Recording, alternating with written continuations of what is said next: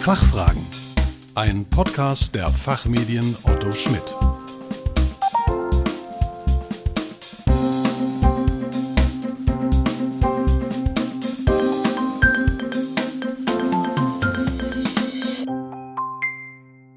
Herzlich willkommen bei den Fachfragen.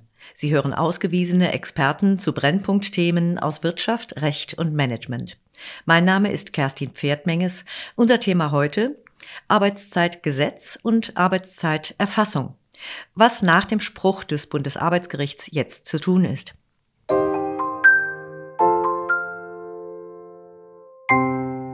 Der Europäische Gerichtshof hatte im Mai 2019 ein wegweisendes Urteil gesprochen.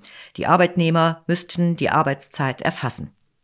Seit diesem Datum schauen die Augen der betrieblichen Arbeitszeitpraktiker abwechselnd nach Berlin und Erfurt. Gesetzgeber oder Bundesarbeitsgericht. Wer würde zuerst die europäischen Richter ergänzen, weiterentwickeln oder durch konkrete Vorgaben für die Praxis entzaubern? Zu diesem Thema begrüße ich Herrn Professor Dr. Rupert Felder, langjähriger Personalleiter eines Maschinenbaukonzerns, Vizepräsident des Bundesverbandes der Arbeitsrechtler in Unternehmen und Honorarprofessor für Personalmanagement an der Hochschule Rhein-Main in Wiesbaden. Er ist regelmäßiger Autor unserer Zeitschrift ZAU, Zeitschrift für Arbeitsrecht in Unternehmen, für die er vor allem Personalthemen mit Praxisbezug untersucht. Guten Tag, Herr Professor Felder. Willkommen bei den Fachfragen. Schön, dass Sie hier sind. Ja, guten Tag. Ich freue mich, äh, dass wir zu diesem Thema Stellung nehmen dürfen. Es beschäftigt ja die Personaler Land auf Land ab und deswegen freue ich mich auf den Austausch heute Morgen. Mhm. Berlin soll heißen, der Bundesgesetzgeber hat weder in der Schlussphase der letzten GroKo noch in der Ampel das Thema Arbeitszeit aufgegriffen und neu geregelt. In Erfurt ist jetzt mit dieser Entscheidung 1 ABR 2221 klargestellt worden, wie die Richter des Bundesarbeitsgerichts das Thema sehen. Herr Professor Felder, wie ist denn Ihre Ansicht dazu? Ja, diese Entscheidung, also es ist ein Beschluss, kein Urteil, sondern ein Beschluss, diese Entscheidung ist hilfreich, weil sie dem Arbeitszeitthema die erwartete Schärfe nimmt und eine klare Einordnung in die normale Mitbestimmung vornimmt, also den betrieblichen Alltag vornimmt. Und zum anderen ist es ganz wichtig, dass die Erfurter Richter eben nicht der Vertrauensarbeitszeit den Stecker ziehen. Das war befürchtet worden. Es war äh, seit dem äh, Beschluss äh, aus Brüssel der europäischen Richter war klar, es könnte sein, dass das Aus für die Vertrauensarbeitszeit und damit das Aus für New Work, für die neue lockere Verbindungsbrücke zwischen Arbeit und Freizeit entstehen könnte. Und da sagen jetzt die Bundesarbeitsrichter eben nicht, es wird nicht verlangt, dass überall und jederzeit die Arbeitszeit mit einem System erfasst werden muss. Sie muss erfasst werden, aber nicht jederzeit und überall und auch nicht durch ein entsprechendes System, sondern es kann durchaus auch in Eigenerfassung geschehen.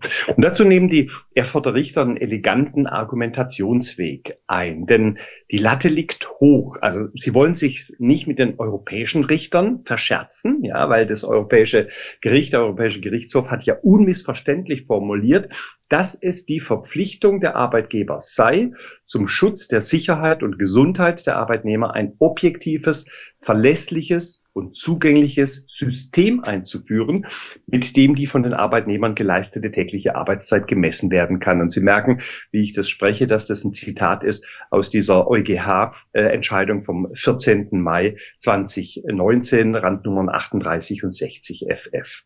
Also messen im Sinne von erheben, erfassen, aufzeichnen, das schon und schon hatten alle Praktiker die elektronische Zeiterfassung vor Augen.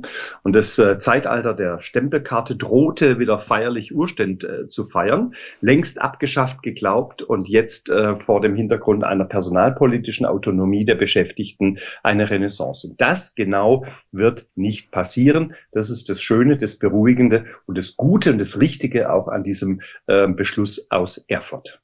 Arbeitszeitgesetz und Arbeitsschutzgesetz. Helfen Sie uns bitte. Was ist der Unterschied? Wie hängt das zusammen? Und welche Rolle spielt das in der Argumentation des Bundesarbeitsgerichts?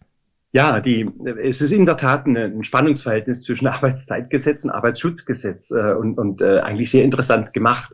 Äh, die Erfurter Richter verweisen zunächst auf das Arbeitszeitgesetz. Klar, logisch, bei Arbeitszeit denkt man an das Arbeitszeitgesetz und sagen aber aus Paragraph 16 Arbeitszeitgesetz Absatz 2 Satz 1 lässt sich keine gesetzliche Pflicht entnehmen, die gesamte Arbeitszeit zu erfassen, weil dort steht, dass lediglich die über die werktägliche Arbeitszeit hinausgehende Arbeitszeit, also das Überschießende äh, nach Paragraph 3 Satz 1 Arbeitszeitgesetz erfasst werden muss. Und das Gericht macht diesen Unterschied besonders kenntlich durch eine Auflistung weiterer Spezialgesetze, in denen für einzelne Branchen die gesamte Arbeitszeit aufgezeichnet werden muss. Also führt das Arbeitszeitgesetz an der Stelle nicht zu dem Ergebnis, wie die europäischen Richter gekommen sind. Aber ein Pflicht, die Pflicht, ein System einzuführen, mit dem sämtliche Arbeitszeiten, also nicht die hinausgehenden, sondern sämtliche Arbeitszeiten erfasst werden müssen, folgt nach Ansicht des Europäischen Gerichtshofs und natürlich auch der Arbeitsrichter aus Erfurt aus dem Arbeitsschutzgedanken. Hier Paragraph 3 Arbeitsschutzgesetz für äh, Deutschland ähm, richtig. Und bei unionsrechtskonformem Verständnis beinhaltet diese gesetzliche Regelung auch die grundsätzliche Verpflichtung, ein System zur Erfassung der von den Arbeitnehmern geleisteten täglichen Arbeitszeit einzuführen. Also Beginn und Ende und damit die Dauer der Arbeitszeit einschließlich Überstunden aufzuzeichnen. Argumentiert wird rein arbeitsschutzrechtlich. Klar, weil das Arbeitszeitgesetz das nicht hergibt. Aber das Arbeitsschutzrecht äh, gibt es her. Also es sei eine arbeitsschutzrechtliche Organisationspflicht des Arbeitgebers, um das Gefährdungspotenzial von Arbeitszeitverstößen zu reduzieren, weil das dazu verleitet, dem Arbeitgeber diese Überwachungspflicht konkret anzulasten und damit auch zu veranlassen, dass alle Arbeitszeiten erfasst werden. Damit stehen quasi das Arbeitszeitgesetz, nur die übersteigenden Arbeitszeiten müssen erfasst werden, und das Arbeitsschutzgesetz, also die organisatorische Erfassung zum Schutz vor Arbeitszeitverstößen nebeneinander. Und in der Verfolgung des Arbeitsschutzgedankens bestätigen jetzt die Bundesarbeitsrichter die gesetzliche Pflicht zur systematischen Erfassung der Arbeitszeit. Soweit unmissverständlich klargestellt. Punkt. Ja, Ende der Durchsage. BAG und EuGH an der Stelle synchron, Klammer auf, etwas anderes war ja auch nicht zu erwarten, aber elegant ist schon äh, zu sehen, äh, wie der Weg gefunden wurde, um hier das Arbeitsschutzgesetz äh, quasi als Grundlage äh, für die Übereinstimmung mit den europäischen Richtern zu sehen. Und woraus schließen Sie dann, dass die Arbeitszeiterfassung nicht ausnahmslos und zwingend elektronisch ablaufen muss? Weil das die Erfurter BAG-Richter so wörtlich in ihrem Beschluss reinformuliert haben. Da steht nämlich in der Randziffer 65, also ziemlich weit hinten, ein ganz salomonisches Aber weil die Erfurter Richter zitieren sogar die EuGH-Entscheidung, um klarzumachen, hey, wir sind in Übereinstimmung, weil sie sagen, wörtlich, dabei besteht, solange vom Gesetzgeber, und jetzt ist der Blick nach Berlin, noch keine konkretisierenden Regelungen getroffen wurden, ein Spielraum, in dessen Rahmen die Form dieses Systems festzulegen ist. Also die Arbeitszeiterfassung muss nicht ausnahmslos und zwingend elektronisch erfolgen. Das ist der wichtigste Satz in diesem Beschluss. Die Arbeitszeiterfassung muss nicht ausnahmslos und zwingend elektronisch erfolgen. Vielmehr, so betonen die Richter, können beispielsweise je nach Tätigkeit und Unternehmen Aufzeichnungen in Papierform genügen. Und zudem ist es auch, wenn die Einrichtung des Vorhalten eines Systems dem Arbeitgeber obliegt, auch nach unionsrechtlichen Maßgaben nicht ausgeschlossen, die Aufzeichnung der Zeiten als solche an die Arbeitnehmer zu delegieren. Auch das wörtlich in dem Beschluss, das steht da wörtlich. Und damit haben wir Klarheit, ähm, danke Bundesarbeitsgericht. Das heißt, dieser kleine Hinweis auch in Richtung Berlin, konnten sich die Richter nicht ganz verkneifen, ja, dass hier Gestaltungsspielraum besteht. Also der Bundesgesetzgeber könnte das ausfüllen und lieber Gesetzgeber, aber falls du das jemals in die Hand nimmst und ja, das Bundesarbeitsministerium, so ist zu hören, wird in Quartal 1 2023 wohl eine Novelle des Arbeitszeitrechtes vorlegen.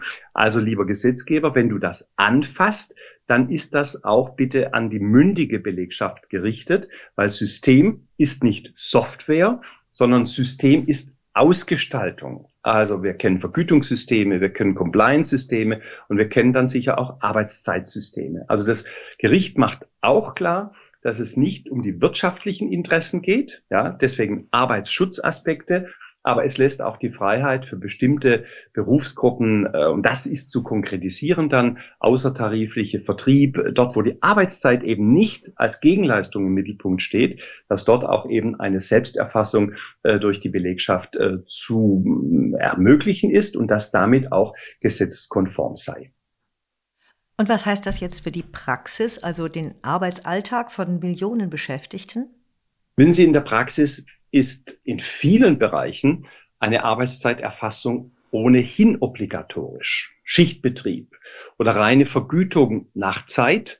Viele der Millionen Beschäftigten werden nach Zeit vergütet. Also von daher keinerlei Missverständnis. Aber wir reden vor allem in Bereichen wie IT, Marketing, Vertrieb, aber auch einzelne Verwaltungsfunktionen von Vertrauensarbeitszeit und von Work-Life-Balance und von modernen personalpolitischen ähm, Zielsetzungen. Und wir haben dort keine systematische Zeiterfassung, weil die Zeit im, im Austausch zur Vergütung weniger relevant ist als in den eingangs genannten Beschäftigungsverhältnissen. Das muss jetzt geändert werden. Also dort muss auch jetzt erfasst werden aus dem Arbeitsschutzgedanken heraus. Aber der Selbstaufschrieb reicht. Und es kann auf den einzelnen Arbeitnehmer, auf die einzelne Arbeitnehmerin delegiert werden. Also die Leitungsfunktion kann diese Arbeitszeiterfassung delegieren in Papierform. Das reicht völlig aus auf Basis Erfurt. Aber möglicherweise wird Berlin da nochmal was anderes machen. Das werden wir sehen. Weil völlig klar ist, es geht nicht um die unbegrenzte Verfügbarkeit von Arbeitskraft. Das ist nicht das Ziel. Es wäre auch entgegen dem Gedanken des Arbeitsschutzes sondern es geht um die Vereinbarkeit der verschiedenen Sphären. Und äh, übrigens ist die Delegation von Verantwortlichkeit, also das Delegieren in Richtung Selbstaufschrieb, auch im Arbeitszeitgesetz und im Arbeitsschutzgesetz angelegt. Da gibt es einen, einen, Grundgedanken ähm, als Fachbegriff, die Übertragung der Arbeitgeberpflichten findet sich in Paragraph 13 Absatz 2 Arbeitsschutzgesetz. Das heißt, die jeweilige Führungskraft hat die Aufgabe und die Verantwortung, das Arbeitszeitverhalten der äh, Beschäftigten zu prüfen und Verstöße auch zu meiden. Diese Verantwortlichkeit ist nicht neu, die besteht schon, aber das Arbeitsschutzgesetz spricht von fachkundigen und zuverlässigen Personen, heißt konkret, dass der Arbeitgeber hier, wenn er diese Übertragung an die Führungskräfte macht,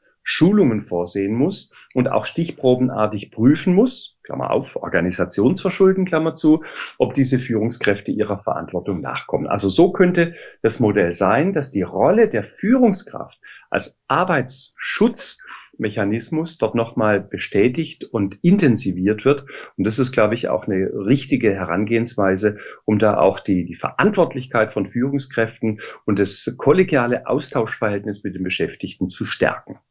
Letzte Frage, Herr Professor Felder. Was ist aus Berlin zu erwarten? Was wird der Gesetzgeber unternehmen?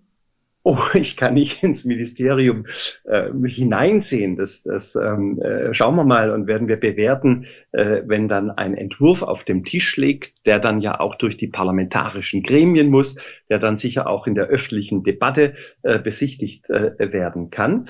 Aber ich hoffe eines, dass es ein praxistaugliches Gesetz wird. Ich fürchte, und da haben wir auch Erfahrungen in den Vergangenheiten, dass ein bisschen Bürokratie und, und Einengung entstehen und kann daher nur an das Arbeitsministerium als Autor, aber auch an das Parlament, die dann das beschließen müssen, appellieren, die Freiräume für die Praxis aufrechterhalten. Moderne Arbeitsformen sind wichtig und ja, Sie dürfen selbstverständlich nicht die Einladung zum Gesetzesverstoß, also Arbeitszeitverstoß in sich führen. Völlig klar. Aber Selbstaufschrieb, das ist der Leitgedanke dieser Bundesarbeitsgerichtsentscheidung, ist auch ein System. Eigenverantwortung, Coaching, Begleitung durch die Führungskraft ist eine gute Grundlage. Und deswegen ist ein Arbeitszeitsystem wie ein Vergütungssystem, ein Produktionssystem und so weiter weitergefasst als Start und Stopp einer Uhr. Darum geht es nicht, sondern es umfasst Arbeit und Erholung, Anforderungen und Ausgleich so wie es die BAG-Richter sehr weise auch formuliert haben. Das BAG-konforme Arbeitszeitsystem besteht dann aus Gesetz, aus Tarifverträgen. Ja, wir haben in der Hälfte der Unternehmen Tarifverträge, auch zur Arbeitszeit und Betriebsvereinbarungen und der Arbeitgeberpflicht zum Schutz äh, der äh, Belegschaft äh, und ähm, vielleicht am Ende des Tages auch aus einer Software, so wie es in vielen anderen Fällen auch schon äh, besteht. Es muss in Summe dem Schutz der Arbeitnehmerinnen und Arbeitnehmer dienen, aber auch die Ziele des Arbeitsschutzgesetzes respektieren und eine Reform des Arbeitszeitgesetzes, vielfach gefordert, bisweilen gefürchtet, muss jetzt die Leitplanken aus Erfurt auch respektieren. Deswegen ist es gut, dass quasi die Erfurter Richter vor dem ähm, Bundesarbeitsministerium gesprochen haben und schon mal ein paar Impulse und Leitplanken definiert haben. Also ich bin gespannt, was das nächste Kapitel zu dieser Arbeitszeitdiskussion bringen wird. Ja. Wir Arbeitsrechtler in der Praxis werden das aufmerksam begleiten. Und vielleicht können wir ja im Gesetzgebungsverfahren die Expertise der Praxis einbringen und ein Gesetz schaffen, das am Ende des Tages hilft, unterstützt, aber nicht zu sehr reglementiert und schon gar nicht diese modernen Arbeitsformen, die da entstanden sind und die personalpolitisch wichtig sind, dann unterbindet. Also ich äh, bin gespannt, was das Arbeitsministerium in Quartal 1 2023 auf den Tisch des Hauses legen wird. Herr Professor Felder, herzlichen Dank, dass Sie uns bei den Fachfragen besucht haben und auch danke für Ihre Einschätzung. Ja, vielen Dank. Arbeitszeit ist ein elementares Thema in der betrieblichen Praxis. Und von daher danke ich, dass ich die Gelegenheit hatte, ein paar Einschätzungen vorzunehmen und vor allem für die Kolleginnen und Kollegen in der betrieblichen Praxis auch ein paar Hilfestellungen geben zu können. Vielen Dank. Liebe Zuhörerinnen und Zuhörer, mehr zum heutigen Thema erfahren Sie in der ersten Ausgabe 2023 unserer Zeitschrift ZAU. Den Link dazu haben wir wie üblich in den Show Notes hinterlegt. Wir hoffen, dass Sie gerne zugehört haben und dass wir auch einige Fragen für Sie klären konnten. Vielen Dank für Ihr Interesse. Tschö und bis zum nächsten Mal.